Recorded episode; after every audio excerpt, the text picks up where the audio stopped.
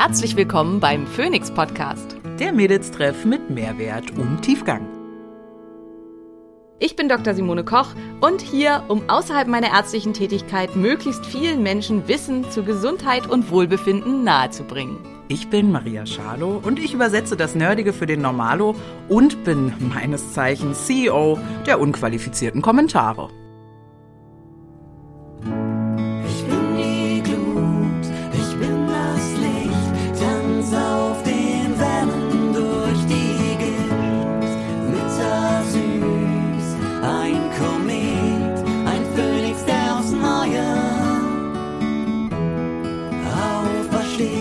Dieser Podcast dient der reinen Wissensvermittlung. Es werden Angebote gemacht, wie du Dinge umsetzen kannst, um dein Leben zu etwas mehr Energie zu führen. Es wird jedoch kein Behandlungsverhältnis geschlossen. Einen wunderschönen guten Tag, liebe Freunde des gesunden Lebensstils. Hier heute mit der lieben Dr. Simone Koch und mit mir wieder am Start. Toll, dass ihr eingeschaltet habt. Und wir sind ja Freunde mittlerweile. Ne? Und ich bin ganz ehrlich zu euch. Das Thema, was Simone ja heute rausgeholt hat, sie lacht schon. Das interessiert Maria jetzt nicht so brennend. Na, das kannst du so nicht sagen. Das kannst du so nicht sagen. Das musst du anders verkaufen. Und zwar wie folgt.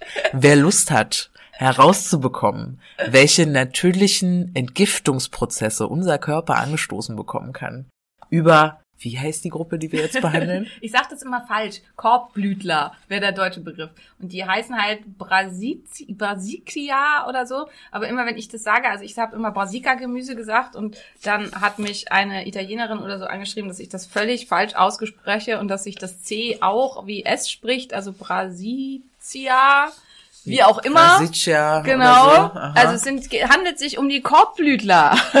Gut, und wer jetzt immer noch keine Ahnung hat und sagt, okay, ihr Mäuse, aber was genau sind denn bitte Korbblüter?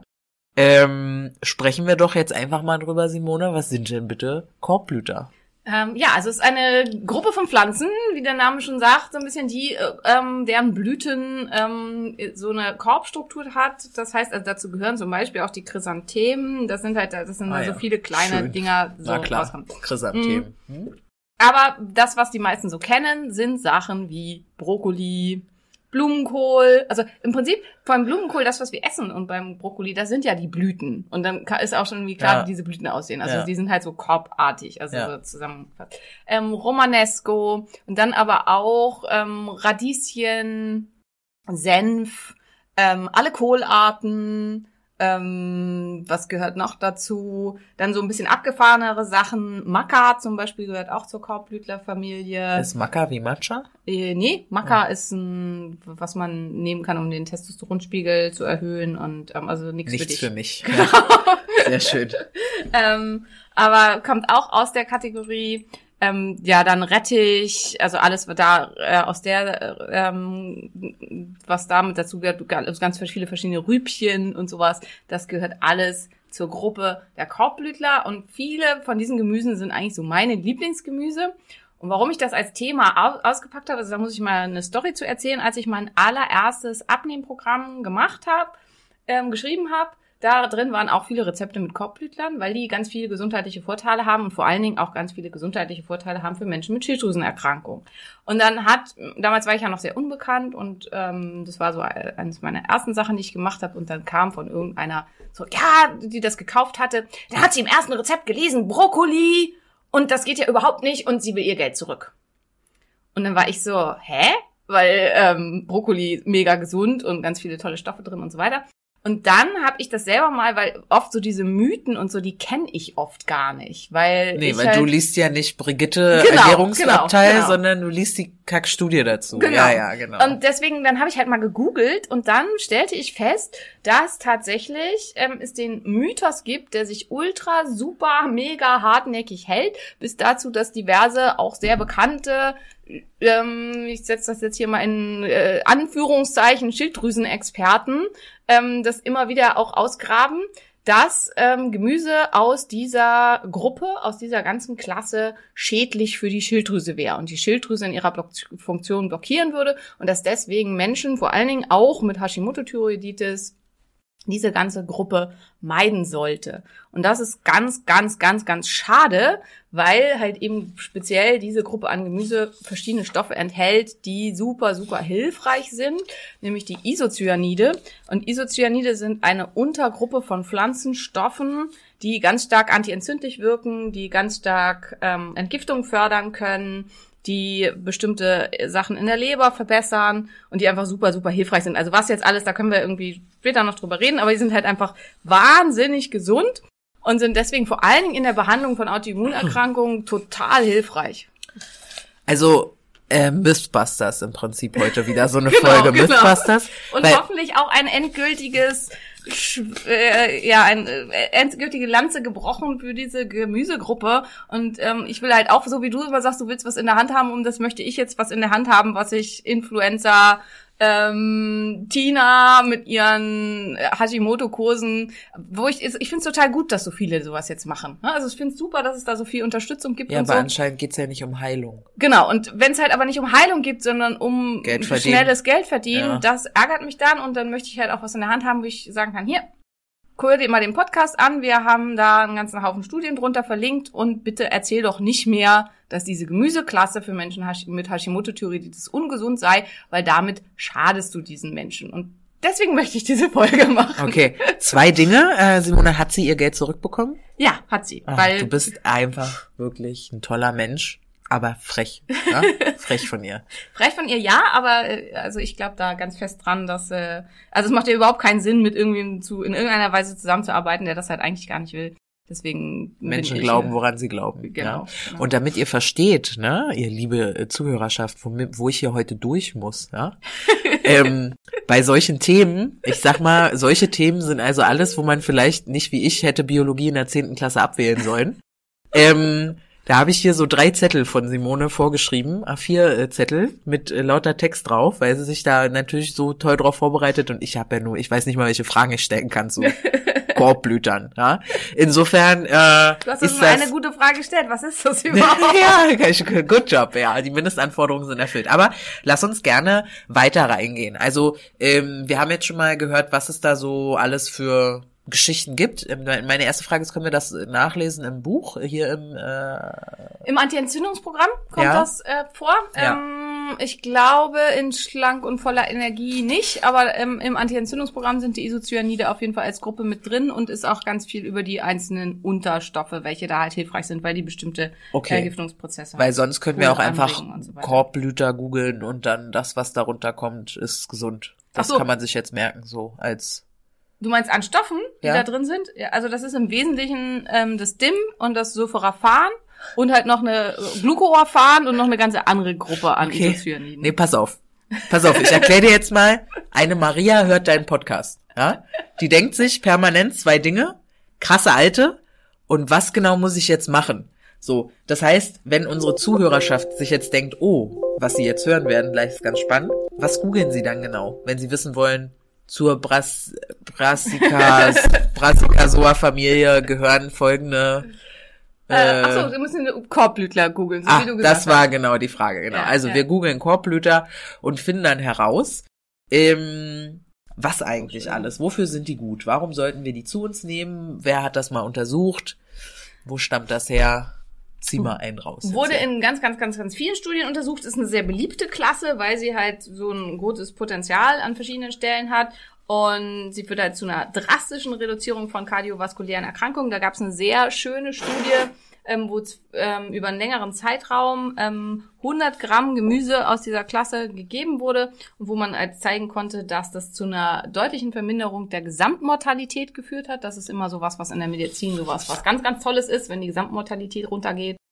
Und 100 Gramm Brokkoli am Tag Genau, machen genau. dich weniger mortal. mach, machen, dass du später stirbst. Ja, cool. Und zwar, weil es halt kardiovaskuläre Erkrankungen verhindert ähm, und ähm, die Entzündung insgesamt verhindert. Ähm, es ist gut für die Leber, also der Leber geht's da insgesamt mit besser. Ähm, die Entgiftung wird stark unterstützt. Es führt ganz stark zu einer verstärkten Bildung von Glutathion, also Glutathion. Ähm, Glutathion ist so einer der ganz starken Antioxidantien in unserem Körper, also der ähm, da auf der Ebene Entzündung entgegenwirkt und gleichzeitig auch selber ein sehr stark entgiftender Stoff.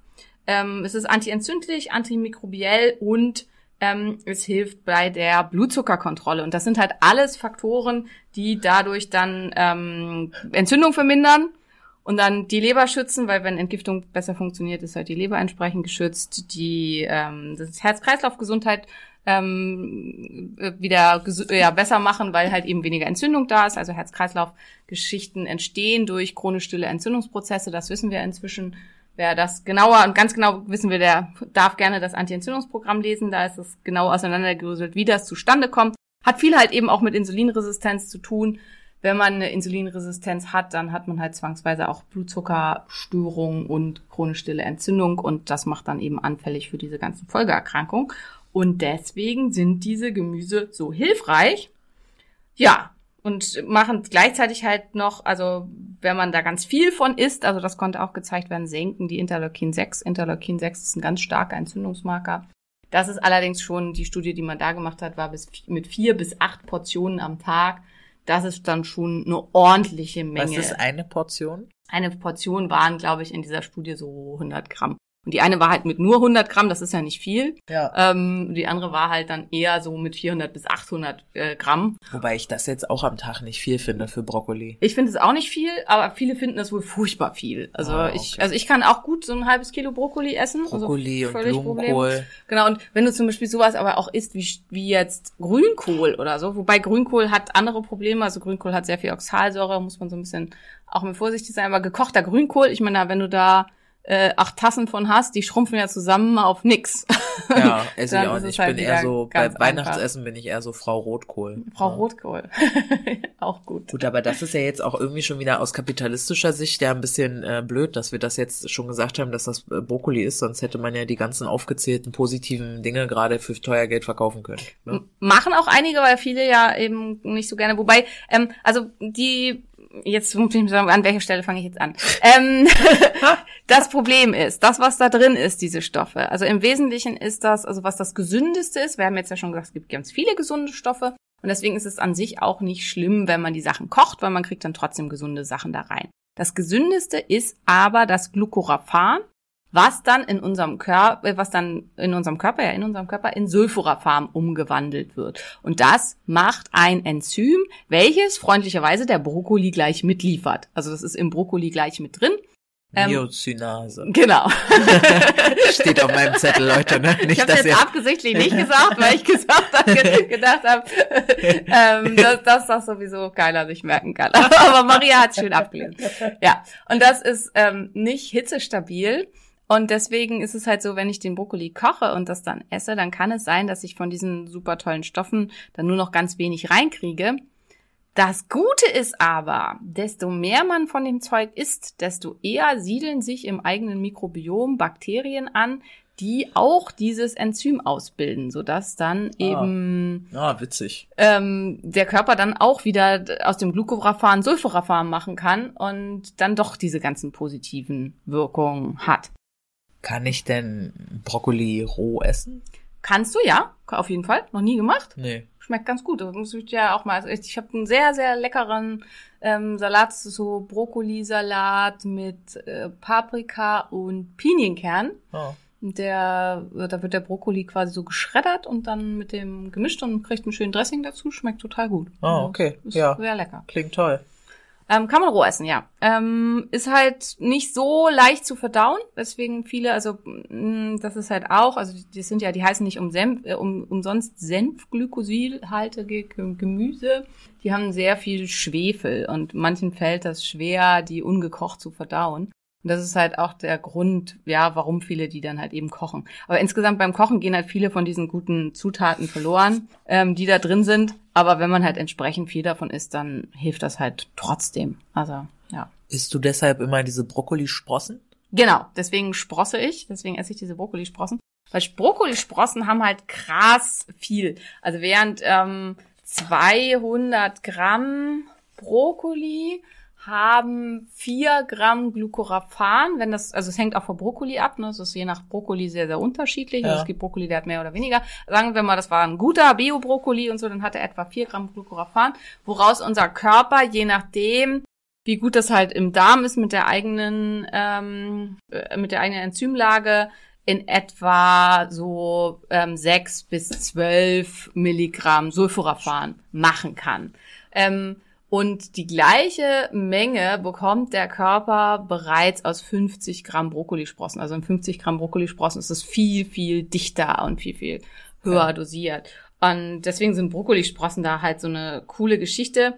Und Brokkolisprossen bringen halt ganz viel von diesem Enzym gleich mit. Also das Aha. ist halt das, was auch im Brokkoli ist, aber die kann man halt viel leichter ähm, Sprossen. ja, Sprossen auch, aber die kann man viel leichter roh essen. Also so, die sind halt roh auch ganz okay. Wobei die ganz schön bitter sind und einigen Menschen auch auf den Magen schlagen. Ja? Das fand ich ganz, das finde ich ganz wichtig. Das hatten, äh, haben wir, glaube ich, für, nicht im Podcast, aber so mal besprochen. Ähm, es gibt ja Menschen, die mögen keinen Koriander. Ja. Und das ist eine genetische Problematik. Da, das kann man auch sich nicht abtrainieren oder so. Für die schmeckt Koriander wie Seife. Haben wir schon mal drüber gesprochen. Also bei Jan ist das so, bei Marias Partner. Und Julia mag auch nicht besonders gerne äh, Koriander. Für den schmeckt er auch irgendwie komisch. Und tatsächlich ist das auch so. Ähm, es gibt auch so ein Gen für Bitterschmecken. Also es gibt ähm, Super Bitter Taster heißen die. Die haben eine Was Gen- ist denn los? die haben eine genetische Störung, dass für sie alles sehr, sehr viel, also alles, was ein bisschen Bitterstoffe hat, für die krass bitter schmeckt. Und das sind meistens die, die so dieses Gemüse überhaupt nicht mögen. Die da, der, sie mögen meistens überhaupt kein Gemüse, weil Gemüse tendenziell halt Bitterstoffe hat. Und also, weiß nicht, hast du so jemanden? Wobei wir, äh, warte, was Ja? wolltest du fragen? Du Ja, wolltest eine Frage ob, du- ob du so jemanden kennst oder lebst das, weil ich kenne halt ein paar Menschen, die überhaupt kein Gemüse essen. Also die äh, einfach sagen, Gemüse Ja, du, sie eklig. alleine, Jan guckt immer dieses Twitch, ne, dieses Mhm, Online-Ding. ja. Und da ist einer dabei, da muss ich, der hat, äh, der hat live Salat gegessen und hat Würgereflex bekommen. weil er wirklich, weil er muss ja dann sowas in die Richtung Ja, sein, ja. dass er sich halt krass ekelt. Und das war wirklich so, lustig mit anzusehen, ne? Und er sagt halt auch, der isst halt kein Gemüse, kein Salat. Ich finde das, äh, immer besonders bedenklich. Ich muss dran äh, denken, wie du meintest, dass ja gerade Bitterstoffe in unserer Ernährung krass fehlen. Genau, Ne? ja, und dass wir ja. die eigentlich viel mehr zu uns nehmen müssten. Deswegen, ja. ja. Und tatsächlich, man kann sich das halt trotzdem abtrainieren. Also wenn man halt das hat, dann wird das besser, wenn man, also im Gegensatz zum Koriander, der immer nach Seife schmeckt, egal wie viel man den isst, kann man das äh, schon so ein bisschen üben, indem man das entsprechend häufiger isst, dass man halt nicht mehr so stark das Gefühl hat, dass es so bitter schmeckt. Und man kann das auch verhaltenstherapeutisch tatsächlich üben, indem man das was mit was verbindet, was man super gerne mag. Also klingt jetzt ein bisschen weird, aber wenn man halt super gerne irgendwie Pommes mit Ketchup mag, dann könnte man halt äh, Brokkoli mit Pommes und Ketchup essen. Obwohl so abwegig ist das gar nicht. Mein Sohn Jonas isst ähm, alles mit Brokkoli. aber da, bei dem ist das halt eher andersrum. Der isst super gerne Brokkoli. Ach so. Und, ähm, Ja, wieder zu deinen komischen Kindern, meine ne? komischen Kindern. Genau, da geht das nicht um die Pommes, sondern um den Brokkoli. Aber da ist halt auch witzig mit den Kindern. Kindern fehlt ähm, also dieses Enzym, was den, also was geht dabei um Enzym? Das ist halt das genetische Problem, dass diese, also das Enzym, ein Enzym im Speichel, also die Amylase im Speichel, die diese Bitterstoffe aufbricht, die ist dann noch weniger vorhanden und dies bei Kindern wird die insgesamt noch deutlich weniger gebildet und deswegen schmeckt ähm, grünes Gemüse für Kinder viel billig, äh, viel billiger, viel bitterer als für Erwachsene, weil man sich ja auch oft fragt, warum mögen Kinder das eigentlich nicht? Ja. Ähm, magst du Rosenkohl? Mm, scharf in Butter angebraten. Geht es, Ja. aber so richtig lieben, nein. Ja, also ich äh, mag super gerne Brokkoli, äh, Quatsch, Rosenkohl, aber auch nur so, wie du gesagt hast, also zum Beispiel so geröstet im Ofen, noch mit Apfel und Speck. Stimmt, das hatte ich auch mal. Da waren es Ja. richtig, wie dann so kleine Chips sind, die Genau, Blätter genau, abgefallen. genau. Das war sehr lecker, ja. Genau. Ist zum Beispiel auch im Happy Hashimoto Kochbuch ein Rezept von mir, ähm, was das so macht. Und da fand ich aber zum Beispiel auch spannend. Ähm, ich mochte Rosenkohl früher auch nicht. Also zum einen, weil meine Oma den immer so ewig gekocht hat, dass das Ah. dann so ein matschiger Kram war, der Ja. eigentlich nach gar nichts schmeckte. Und ich den auch wirklich bitter fand. Und das fand ich in dem Zusammenhang halt auch spannend, ähm, dass ich da in der Recherche rausgefunden habe, dass der einfach auch in den letzten Jahren so krass bezüchtet wurde, dass ähm, der Rosenkohl, den wir heute essen, halt viel, viel weniger bitter ist als der Rosenkohl von früher. Ah ja, das Ähm, fühlt sich auch ein bisschen so an, muss ich sagen. Dass einem dann da wieder da halt auch entsprechend was äh, fehlt. Ähm, magst du die sonst gerne, die Gemüse aus der Klasse? Also sowas wie Also Brokkoli und Blumenkohl. Ich, ich muss irgendwie, ich weiß nicht warum, ich habe dieses Charlotte Roach äh, Buch gelesen mit ihrem, mit ihrer Beschreibung von ihrem äh, Hast du das Buch gelesen? Feuchtgebiete? Ja, klar. Und muss bei Blumenkohl halt, also. Ach so, ja. Ich, das ist halt ich wusste wirklich, erst nicht, worauf du hinaus willst, aber jetzt weiß ich. ja, das ist halt immer so ein bisschen so, ach, Mano, ja, ein bisschen der Begriff be- versaut, aber ich liebe Brokkoli, ich liebe Blumenkohl. Ich finde es immer ein bisschen aufwendig, das zu machen. Wenn Ja. ihr euch jetzt ärgert, warum wir das jetzt nicht erzählen, wir möchten nicht, dass unser Podcast auf die Ja. Explicit-Liste rutscht. Ja, deswegen. äh, googelt einfach mal. Also ich bin Genau. mir sehr sicher, dass ihr das findet, auf jeden Fall.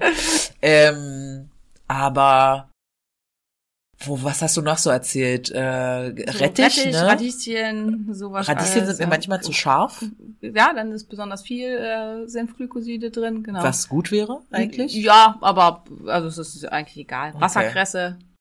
Das Kresse mag ich ja auch gerne. Das, da war ich auch erschrocken, wie scharf Kresse ist. Mhm, ja, stimmt. Das Verrückt. ist echt krass. Ja. Ähm, nö, kann ich eigentlich mit allem was anfangen. Aber ich Ja. habe auch das Koriander, also Ko Koriander schmeckt für mich nach Koriander, nicht nach Seife tatsächlich. Insofern bin ich da anscheinend verschont. Ja, ich mag die halt auch echt gerne und ich finde halt auch, also es kommt halt auch auf die Zubereitung an. Und es muss halt auch nicht immer unbedingt, also es muss ja kein Weißkohl sein. Also wenn man mit Weißkohl verdauungstechnisch nicht gut klarkommt, Weißkohl ist halt einfach auch nicht so ganz einfach zu verdauen. Ähm, also es gibt ja auch Pak Choi oder China-Kohl und Ja, auch halt, alles geil. Ja, genau. Also auch alle echt lecker und tolle Gemüse. Ähm, was ganz, ganz wichtig ist, also dieser wichtigste und tollste Stoff, also ähm, das Dim findet ihr in allen von diesen ganzen Sachen. Ähm, Sulforaphan findet sich aber nicht in allen und ist halt von dem, was wir üblicherweise so essen, eigentlich nur in Brokkoli und in Brokkolisprossen. Und also auch in, zum, in Blumenkohl halt tatsächlich weniger, also nur noch ganz, ganz wenig. Das ist halt auch spannend, weil da gab es auch mal eine Untersuchung so mit verschiedenen Supplements von Brokkolisprossen und so, dass sich in vielen von diesen Supplements Blumenkohlsprossen beziehungsweise Blumenkohl befunden hat, gefunden hat, weil der anscheinend billiger ist. Und das bringt dann aber nichts. Also das ähm, fand ich da auch ganz spannend. Und um sich das bei gekochtem Brokkoli, wenn man halt den nicht roh essen mag oder die, das, sich mit den Sprossen ähm, sparen will, dann ähm, kann man auch sonst so Senfpulver drüber schütten über seinen Brokkoli. Dann hat man halt auch wieder ähm, die Misocyanase mit drin, dass es ähm, äh, aktiviert werden kann aus dem Glucoraphan ins Sulforaphan und ist äh, dann halt auch gut. Aber dann hat man natürlich diesen scharfen Geschmack, das mag nicht jeder. Also da Grüße gehen raus an Tim, der macht auf alles Senf. Äh, ist in dem Tim, Zusammenhang Tim? für, ja vielleicht gar keine schlechte Idee. Okay. Aber Tim macht auch auf alles Brokkolisprossen. Also Tim ist auch ein crazy Dude, einfach ein sehr, sehr gesunder Mensch. Genau, absolut. Also da komme selbst ich nicht mit bei dem, was da zusammen gemischt und gegessen wird. Und weiß ich nicht, dafür ja, bin ich dann doch noch sehr, zu sehr, dass es auch irgendwie schmecken muss. Und ja, insofern. Ähm, ja, und also zu dem Thema blockiert denn das die Schilddrüse? Du hast das wahrscheinlich noch nie gehört, weil du damit nichts zu tun hast, oder? Eine Schilddrüse haben wir gerade erst gescannt, die sieht super aus, Genau, ja. Wir haben gerade einen Ultraschall gemacht in der Pause zwischen zwei Podcasts und Maria hat ja auch nichts mit der Schilddrüse und Marias Schilddrüse sieht äh, fantastisch aus, so wie eine Schilddrüse aussehen soll. Schön groß, ohne irgendwelche Entzündungen. Egal. Ja, also, ähm, es wird halt äh, immer behauptet, also die werden auch, diese Stoffe werden auch im Englischen als ähm, Goitrogens bezeichnet. Ähm, und Goiter ist das Struma, also der Kropf, ähm, ist die englische Übersetzung für Kropf. Und ähm, im Deutschen heißen die zum Teil dann auch strumagene Substanzen, das heißt, Aha. die einen Struma auslösen können. Ähm, woher kommt diese Idee? Man ähm, hat in der Petrischale festgestellt, schon vor relativ langer Zeit, dass ähm, diese Goitrogene, die Thyroxinperoxidase, so ja, ich erkläre das gleich, ähm, das, also das Enzym, was für die Produktion von Schilddrüsenhormonen in der Schilddrüse verantwortlich ist, blockieren können, sodass das nicht mehr arbeiten kann. Okay. Und da wäre natürlich die Idee irgendwie naheliegend, dass das dann vielleicht auch äh, beim Menschen so wäre. Und gleichzeitig gab es Beobachtungen, dass allerdings in sehr, sehr iodarmen Gebieten, wenn Schafe oder Hasen, da sich fast nur von Kohl ernähren, dass die dann einen Kopf bekommen. Und das sind, äh, waren so Studien, also es ist, ich weiß nicht so genau, wie sowas entsteht, aber das, da hat halt irgendwer wohl mal im großen Rahmen drüber geschrieben. Und dann gibt's wahrscheinlich so bestimmte Bücher oder Blogs oder irgendwas, wo dann immer wieder von abgeschrieben wird. Und dann Ja. schreibt halt einer vom anderen und vom anderen ab. Und es ist halt super hartnäckig. Und nicht mal, also nicht mal das mit den Schafen und Hasen ließ sich in der Nachfolge nochmal wieder verifizieren. Also man hat das dann versucht unter Studienbedingungen zu machen und hat dann halt den, die Hasen und bei denen halt eine, ähm, eine Schilddrüsenunterfunktion ausgelöst und hat halt geguckt, ähm, wenn man denen dann ähm, ganz viel Kohl gibt und so wird das schlimmer und kriegen die dann einen Kropf. Und was spannend ist, das Gegenteil war der Fall. Also das Sulforaphan hatte eine positive Auswirkung auf die Entzündung, die durch die toxischen Substanzen, die die bekommen haben, um die Schilddrüsenunterfunktion auszulösen, hat es einen positiven Effekt. Und tatsächlich wurde die Schilddrüsenunterfunktion besser durch die Gabe von diesen Mengen an Gemüse aus dieser Klasse und überhaupt nicht schlechter. Und beim Menschen ließ sich auch diese Blockierung der TPO ähm, nie in irgendeiner Weise nachweisen. Also die Studien sind alle eindrucksvoll widerlegt und im Gegenteil konnte halt eben gezeigt werden, dass Sulforaphan ähm, die Schilddrüse vor Schäden schützt, auch unter Jodmangel. Weil ich habe früher immer gesagt, das wäre Blödsinn, weil das wäre nur so, weil halt theoretisch die Isocyanide an der Schilddrüse um die Andockstelle mit dem Jod konkurrieren, dass das nur auftritt bei Jodmangel und dass wenn man sich halt ausreichend mit Jod versorgt, dass es dann nicht dazu kommt. Und ähm, dass man sich dann halt überhaupt keine Gedanken darüber machen muss. Das ist auf jeden Fall ein Punkt, aber tatsächlich ist es so, dass es inzwischen Studien gibt, die gezeigt haben, dass selbst bei Jodmangel die ähm, vielleicht gerade weil die das halt so ein bisschen da blockieren, die die Schilddrüse sogar vor Schäden schützen. Und ähm, dass das da deutlich besser wird und dass sie halt dadurch, dass sie TNF-Alpha, also einen starken Entzündungsstoff und Interleukin-6, einen anderen starken Entzündungsstoff senken, bei Hashimoto-Thyreoiditis halt äh, Heilungsprozesse mit anstoßen können und hier super, super hilfreich sind.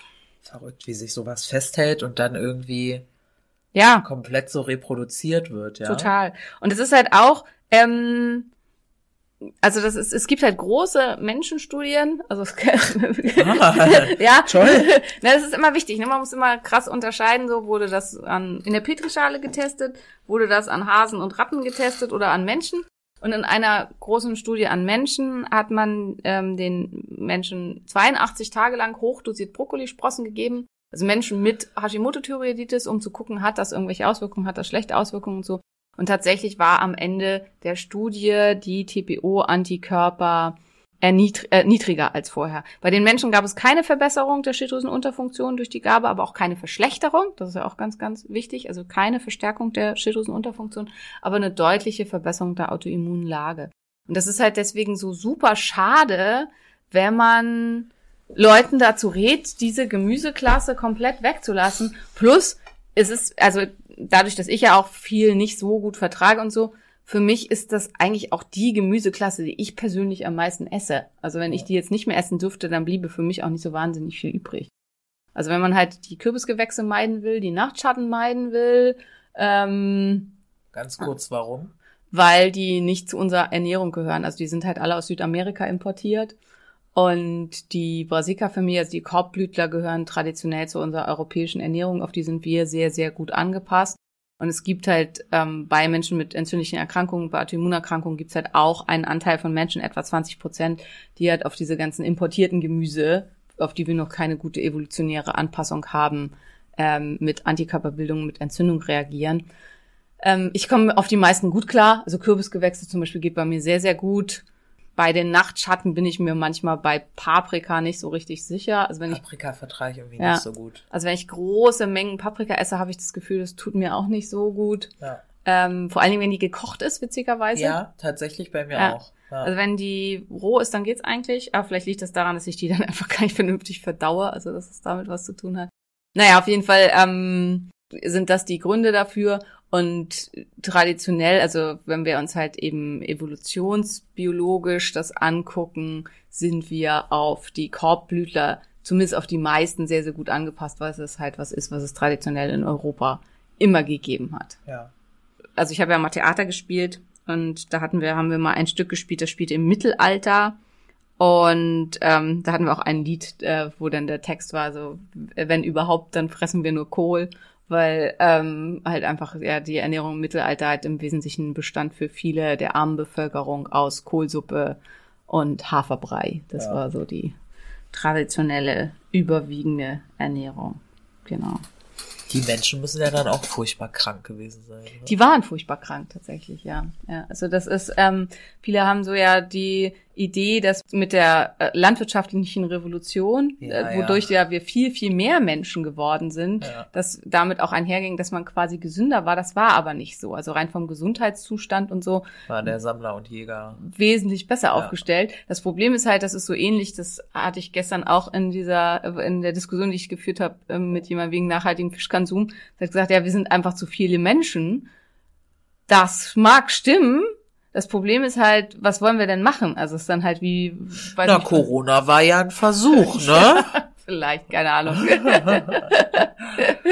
du weißt ja, für solche äh, Theorien bin ich nicht so offen, aber ähm, ja, also was wollen wir denn machen? Und es wäre halt sinnvoll gewesen, in der damaligen Zeit quasi zurückzugehen von ja. ähm, Agrarwirtschaft auf Jäger und Sammler. Aber dann hätte man halt einfach mal die Hälfte aller Menschen abmurksen müssen. Ja. Und ähm, das wollte halt auch keiner. Also es waren halt einfach viel, viel mehr. Es gab die Möglichkeit, viel, viel mehr zu ernähren, aber nicht auf einem guten Gesundheitszustand. Und Ja. denen sind halt allen die Zähne ausgefallen. Also die meisten hatten halt ab, keine Ahnung, Alter 40 oder so schon keine Zähne mehr. Also ganz, ganz früh. Ähm, die sind halt auch alle ja nicht alt geworden, also zumindest die allermeisten nicht, weil sie halt wahnsinnig anfällig waren für Infektionskrankheiten, weil der Ernährungszustand denkbar schlecht war. Ja. So ist halt einfach. Außer man war jetzt adlig oder so, aber ich glaube, selbst die Adligen waren meistens nicht so optimal versorgt und ähm, ja, aber das halt dann schon eher und schon besser und ähm, genau. Sprossen, hast du schon mal gesprost? Äh, nee, aber ich habe mir just gerade. Ich habe gesagt, du hast rumgegoogelt. Ja, ja, ich habe mir just gerade, als wir drüber sprachen, mal angeguckt, wie, wie teuer Sprossengläser so sind. Es gibt sehr viele, du musst mir mal erzählen, welche da gut sind. Ja. Und Man ich habe. haben, die nicht rosten. Das ist dann nämlich nervig. ja, das, das glaube ich gerne. Und ich habe gerade gesehen, man kann ein Kilo äh, Brokkolisprossen auf Amazon Bio-Qualität für 30 Euro kaufen. Ja. Da ist natürlich die Frage, wenn du ein Kilo Brokkolisprossen kaufst. Nee, Samen, Ach so, Entschuldigung. Samen, ja, Samen ja. zum Sprossen. Ja, Samen zum Sprossen, das kann man machen. Das ist super dann. Ähm, weil bei den Brokkolisprossen ist das Problem, das Sulforaphan in der Brokkolisprosse ist leider sehr, sehr instabil. Also sobald die, ähm, also die, da muss man eigentlich auch immer sofort essen. Also man kann die auch nicht ewig im Kühlschrank lagern oder so. Also sollte man eigentlich überhaupt nicht, weil dann fangen die an zu schimmeln und zu zerfließen. Und dann geht halt sofort dieses Enzym kaputt, also diese ähm, ähm, Mesocyanase und die, das Sulforaphan geht auch kaputt. Und dann ähm, sind sie halt quasi wertlos. Also wenn man die haltbar machen will, dann muss man sie entweder gefriertrocknen. Die meisten Menschen haben keinen Gefriertrockner zu Hause. Gerade nicht. Nee. mm. Oder man muss sie einfrieren. Und dann ist auch wieder, wenn man sie einfriert, darf man sie nicht auftauen, weil im Auftaupprozess geht dann auch wieder das kaputt. Ähm, tatsächlich haben sie durch das Einfrieren äh, steht das Sulforaphan besser zur Verfügung hinterher, weil das äh, Einfrieren macht ja die Zellstruktur kaputt. Das ist sich Tristan hat gerade ist wieder krass gesprungen, sorry, aber ähm, Tristan kam irgendwie an und gesagt, Mama, darf ich einen Apfel einfrieren? Ja, klar darfst du einen Apfel einfrieren, aber was willst du damit? Ja, ich habe irgendwie gesehen, wenn man den dann hinterher drückt, dann kommt da Saft raus. Und ich, okay. Ähm, Physik äh, angewendet, Physik und Bio, mach, frier ein. Und dann hat er halt den Apfel eingefroren und dann hat er den so gequetscht, bis er halt so ein halbes Glas Saft hatte und fand es halt super spannend zu lernen, dass eben dadurch, dass das Wasser, also dass das friert, sich die Zellen halt eben vergrößern und dann die Zellwände kaputt gehen und dass dann man dann einfach den Saft daraus quetschen kann. Und das Gleiche passiert eben mit den Brokkolisprossen und Ganz schöne Mimosen, die Brokkolisprossen. Ne? ja, das sind totale Mimosen. Deswegen, die sind ein bisschen arbeitsaufwendig. Deswegen ma- äh, zü- züchte ich im Augenblick auch keine, weil ich im Augenblick so viel weg war, weil ich halt so viel Ja. ähm, Vorträge und Fortbildungen und sowas alles hatte und dann kratzen die immer ab und stinken und Ja, verstehe ich. den muss man viel Liebe geben. Und grundsätzlich finde ich funktioniert's aber sonst auch besser im Winter als im Sommer, weil im Sommer wird's oft zu warm und dann werden die schimmelig. Da muss man auch aufpassen, dass man sich den Magen nicht verdirbt. Also das ist wirklich, wie macht man das? Also eigentlich ist es total simpel. Man braucht ein Sproch, Sprossglas oder eine Sprossschale. Dann lässt man die vier Stunden einfach in Wasser stehen. Dann saugen die sich schön voll. Dann gießt man das Wasser ab und dann braucht man halt so einen Ständer, dass die so schön schräg stehen. ähm, damit da kein Wasser drin steht, aber sie halt äh, sich man sie so im Glas verteilen kann. Und dann lässt man sie einfach stehen und dann wäscht man sie zweimal am Tag. Da muss man zweimal am Tag einfach das Glas voll Wasser machen, einmal gut durchschütteln und dann wieder genauso hinstellen. Und dann fangen sie an zu sprossen.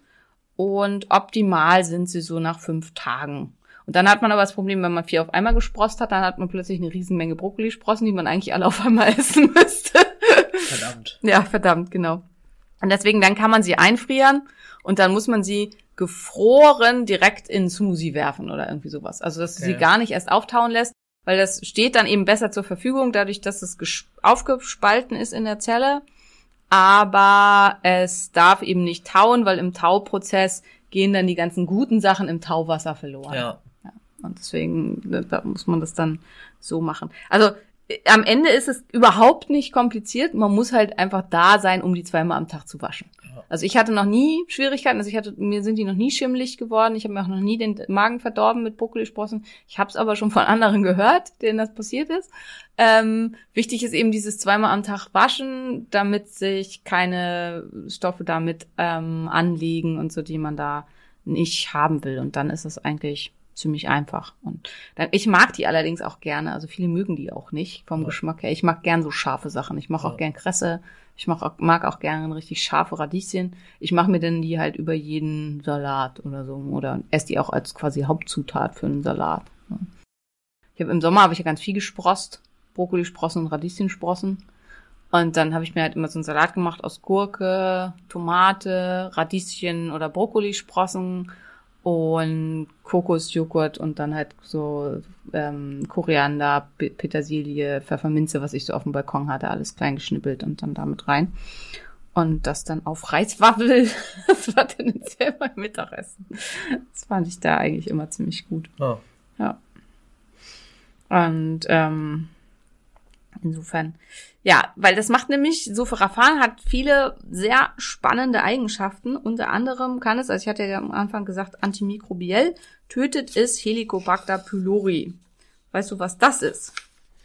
Das klingt wie so was Lustiges aus dieser Kinderserie, wo diese Comicfiguren durch den Körper ge gereist sind und dir dann oder durch die Geschichte, glaube ich auch. Ich glaube, das ist sogar auch einer von denen, der da immer mit dabei Ja, ja, ist. Ist ein, ist- ist ein Helicobacter pylori, Ja, glaube ich. genau. Ja. Wir haben eine Firma, mit der wir zusammenarbeiten, die verschickt immer so kleine Mikroben als Kuscheltiere. Ah ja, schön. Und da kriegt man auch ein Helicobacter pylori zugeschickt. ja.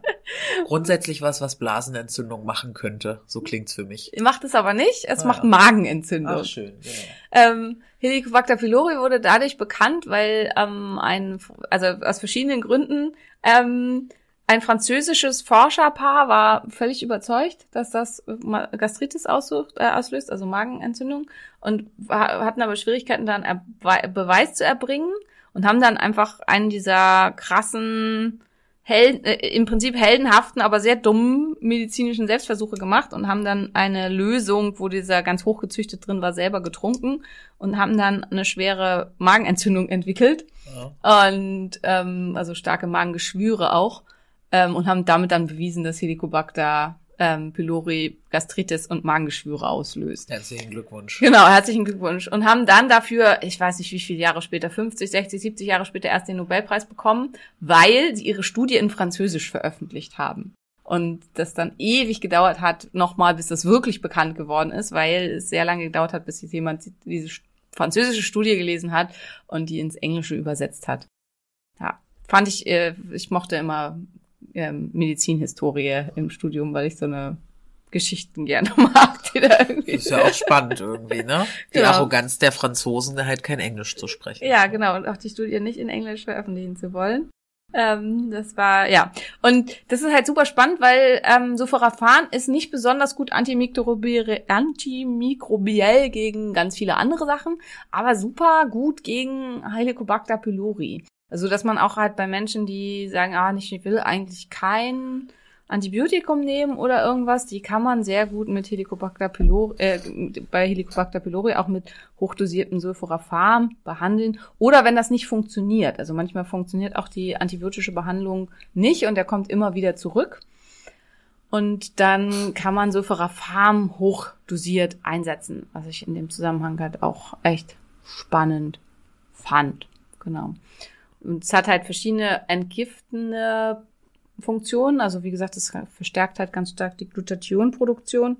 Und ist halt deswegen vor allen Dingen hilfreich auch bei so Giftstoffen wie Benzol, ähm, allem was über, über, Zigarettenqualm oder über Qualm an sich, auch wenn ähm, unsauber Sachen verbrannt werden und so, was da so reinkommt. Was da einfach super, super hilfreich ist und ähm, die Entgiftung hier ganz stark verstärken kann. Was es nicht mit entgiften kann, das wird halt ganz oft gefragt, ist Schwermetalle. Also die Schwermetallvergiftung, äh, Schwermetallentgiftung wird nicht besser durch Sulforaphan oder Glucoraphan. Genau.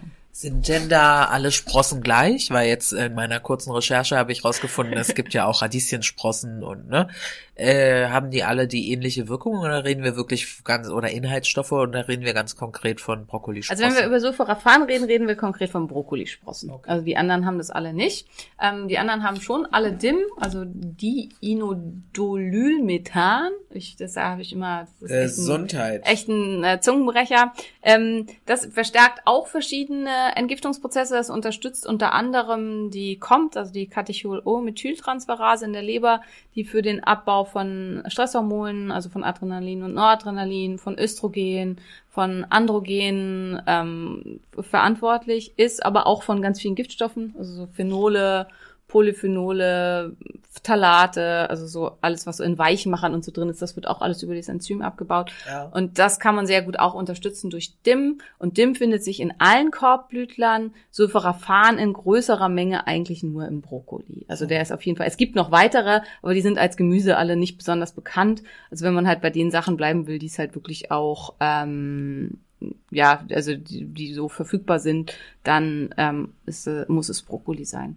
Und das ist halt auch ganz, ganz wichtig, wenn man einen Brokkolisprossenextrakt oder Brokkolisprossen als Supplement zu sich nehmen will, was durchaus sehr, sehr sinnvoll ist, vor allen Dingen, wenn man eben nicht selber sprossen will Ja. oder ähm, dann müssen das wirklich ganz, ganz hochwertige sein, weil die müssen eben gefriergetrocknet werden, müssen dann gemahlen werden und die sind auch nicht ewig haltbar. Also das ist auch eins von diesen Supplements, wenn man die in hochwertiger Qualität kauft.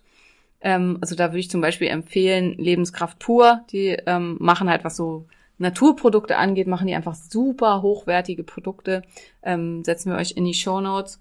Und ähm, die Brokkolisprossen, von denen die sollte man dann, wenn man die gekauft hat, halt auch zügig verbrauchen. Also zügig aufnehmen, weil die werden mit der Zeit dann einfach auch, ähm, also verlieren die an Wirkung. Ich bin mit sowas immer, kennst du das auch? Ich habe manchmal, wenn ich Sachen, gerade wenn ich die besonders gut finde und selbst bei Supplements, was halt total krank ist, dass ich dann oft denke, ich muss das sparen. Oder zum Beispiel mit Gesichtscreme, dass ich das dann nicht jeden Tag benutze, weil das so gut ist.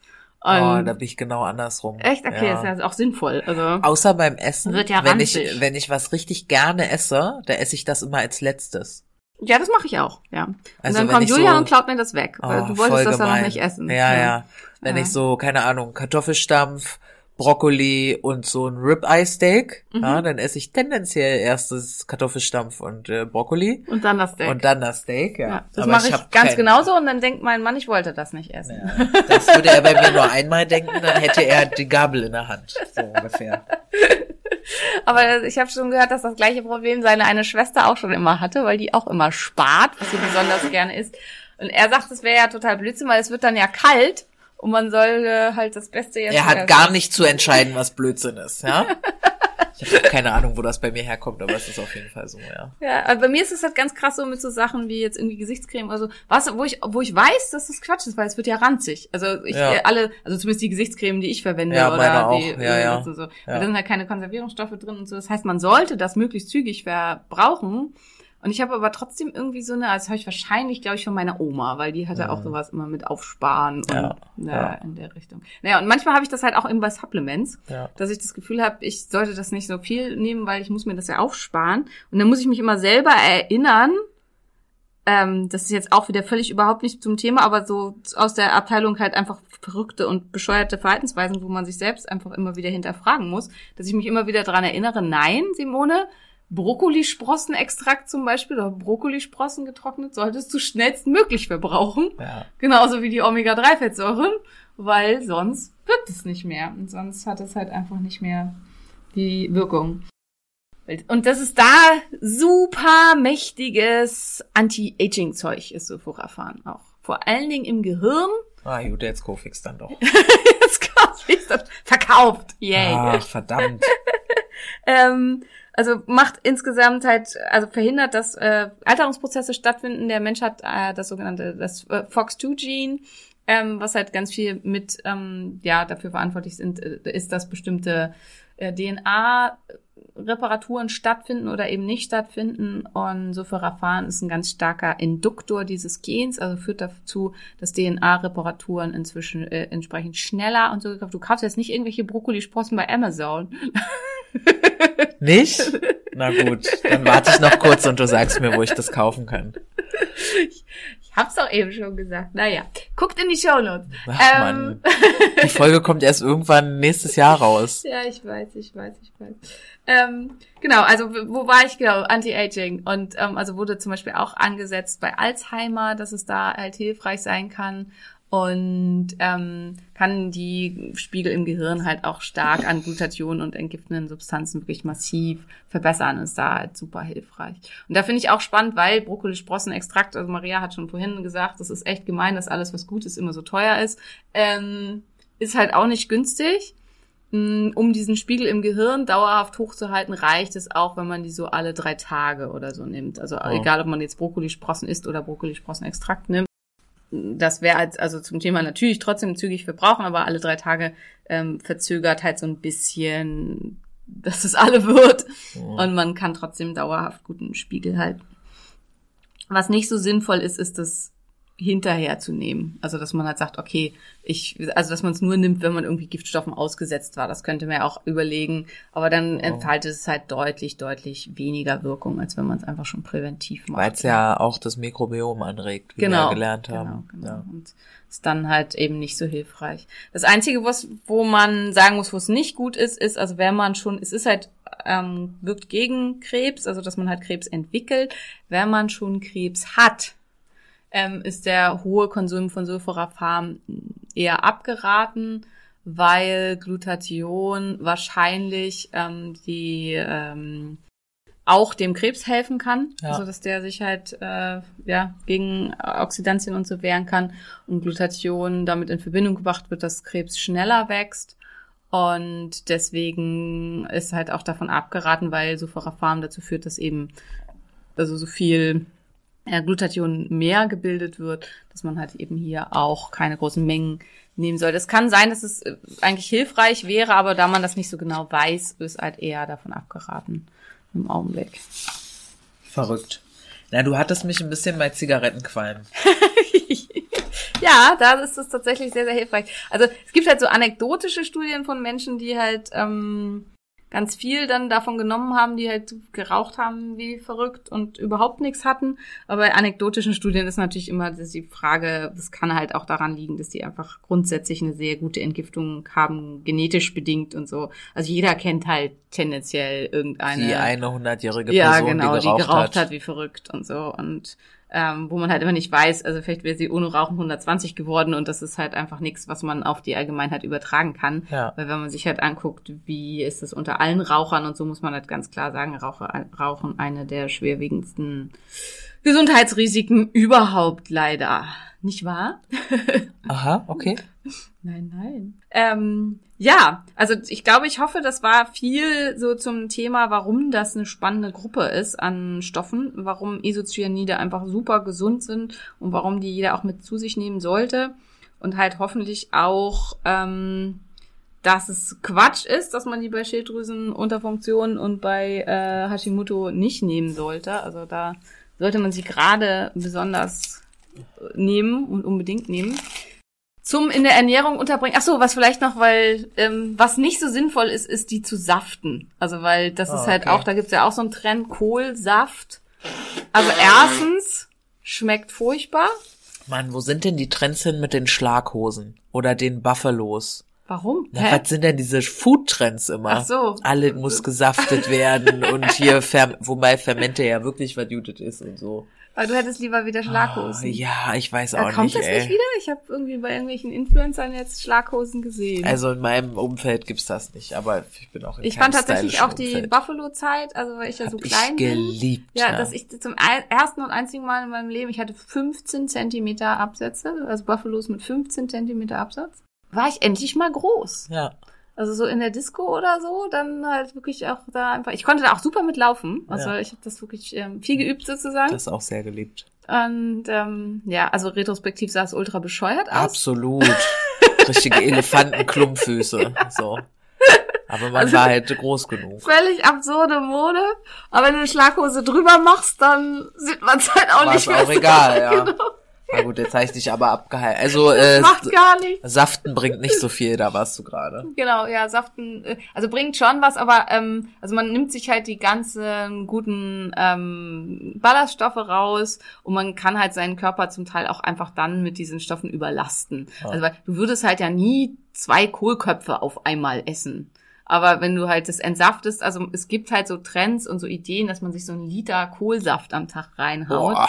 Ähm, das ist halt für ganz viele Systeme im Körper einfach keine gute Idee. Also diese ganzen Extreme. Und man sollte sich halt immer in diesem Zusammenhang Schmeckt überlegen. ja auch nicht. Nee, schmeckt furchtbar. Also Boah. schmeckt ganz, ganz furchtbar, aber es wird halt verkauft als gesund und dann machen die Leute das und wundern sich, wenn es ihnen damit dann halt nicht so gut geht. Also ähm, ah, verstehe. ist halt auch sehr, also für den Magen halt sehr belastend und ist halt eben auch, also durch das Saften kann es halt sein, dass die ganzen guten Stoffe dann gar nicht aufgenommen werden können, weil die, also die der, im Mikrobiom, die Bakterien, die für diese Enzymproduktion verantwortlich sind, die werden dann nicht gefüttert, weil halt die Ballaststoffe nicht mit reinkommen. Ja. Und durch das Entsaften kommen diese guten Stoffe, die eigentlich im Gemüse selber drin wären, auch nicht vernünftig mit rein. Super. Und dann hat man halt echt super viel verschenkt. Also nicht saften.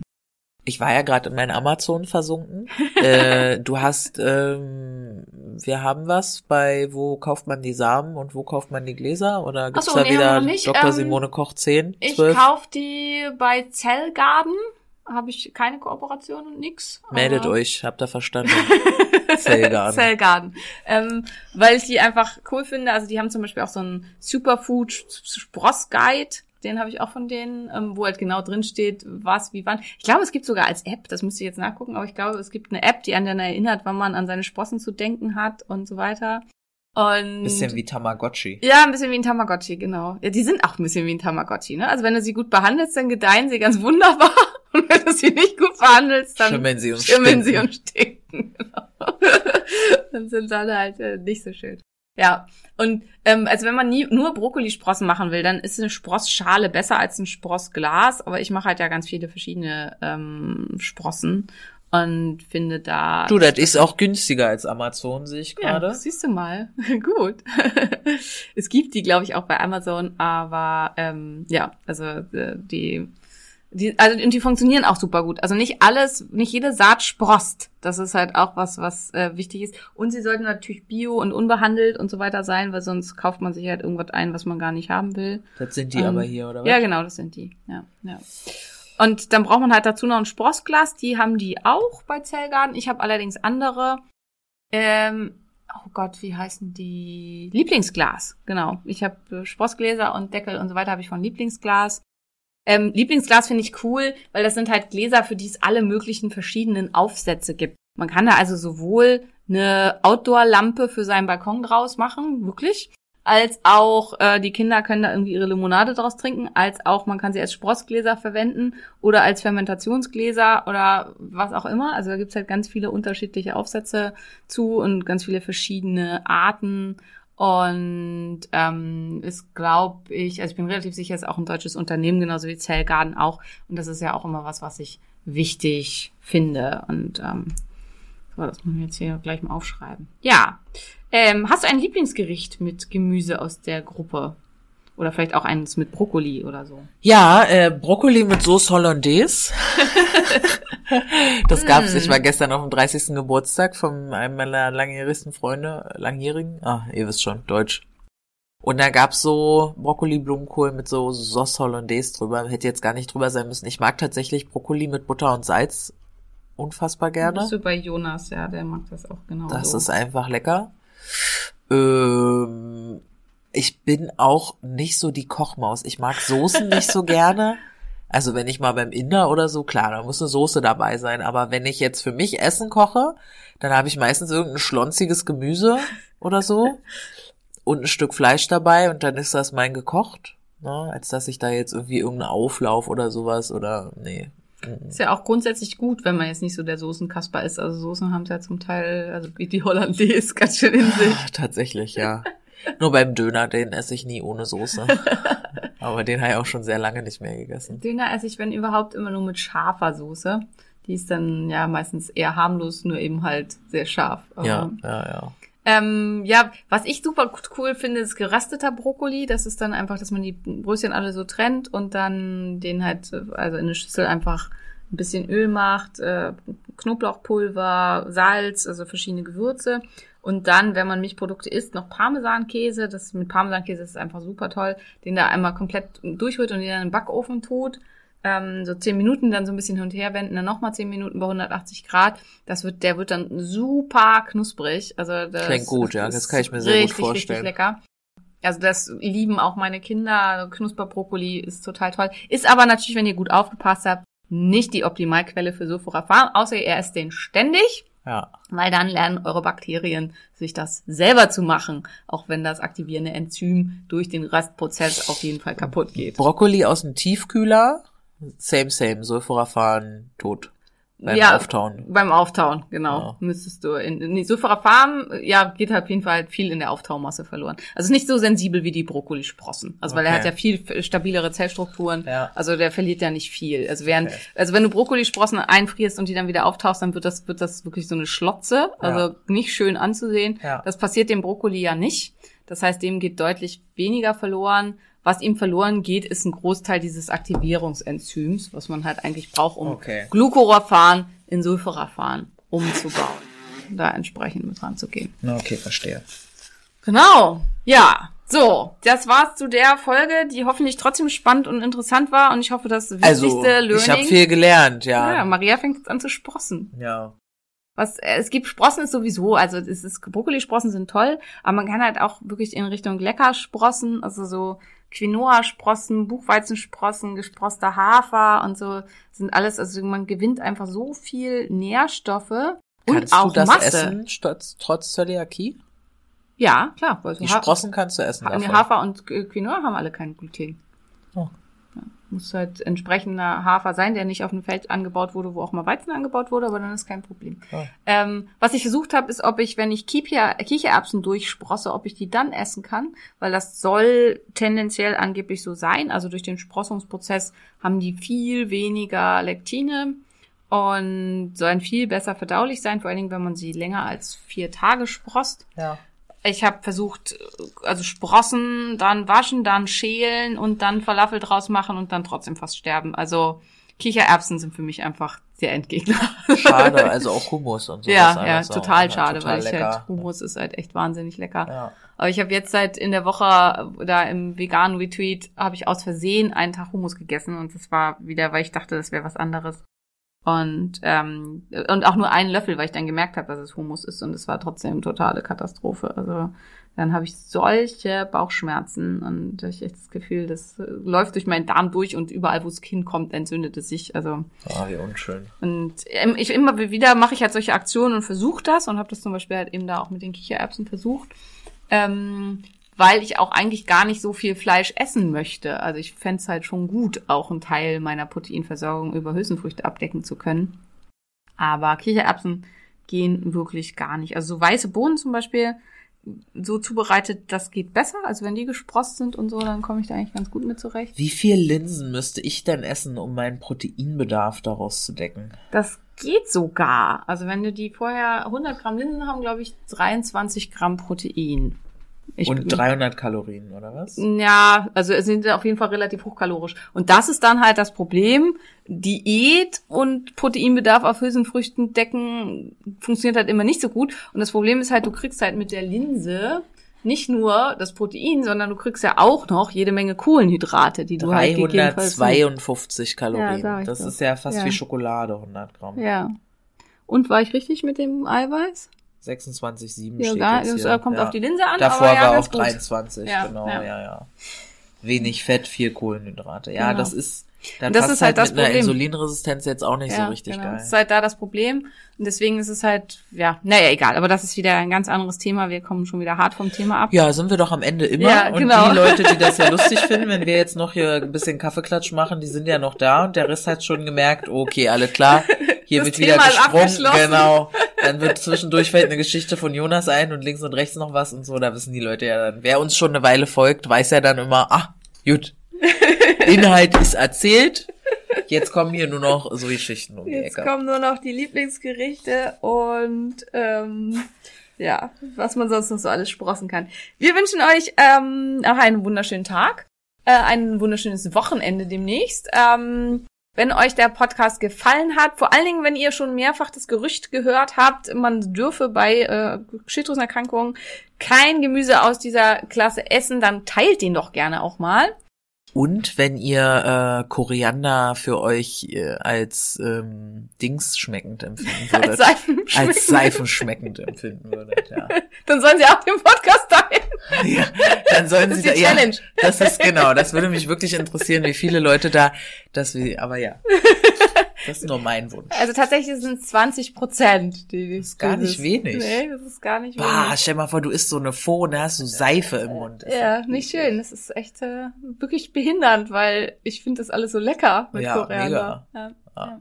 Anyway, bewertet den Podcast, genau. sehr Spannenderweise hat mein Vater das und ich Gott sei Dank nicht, aber meine Schwester hat's auch. gerne. Also, Ei, Glück gehabt. Glück gehabt, ja, voll. Ja. Ähm, genau, bewertet uns mit fünf Punkten bei Apple Podcast, wenn ihr uns super findet. Wenn ihr uns nicht so super findet oder irgendwas heute nicht super findet, dürft ihr uns gerne bei Instagram schreiben und dann versuchen wir das zu verbessern. Ja, Ja, vielleicht.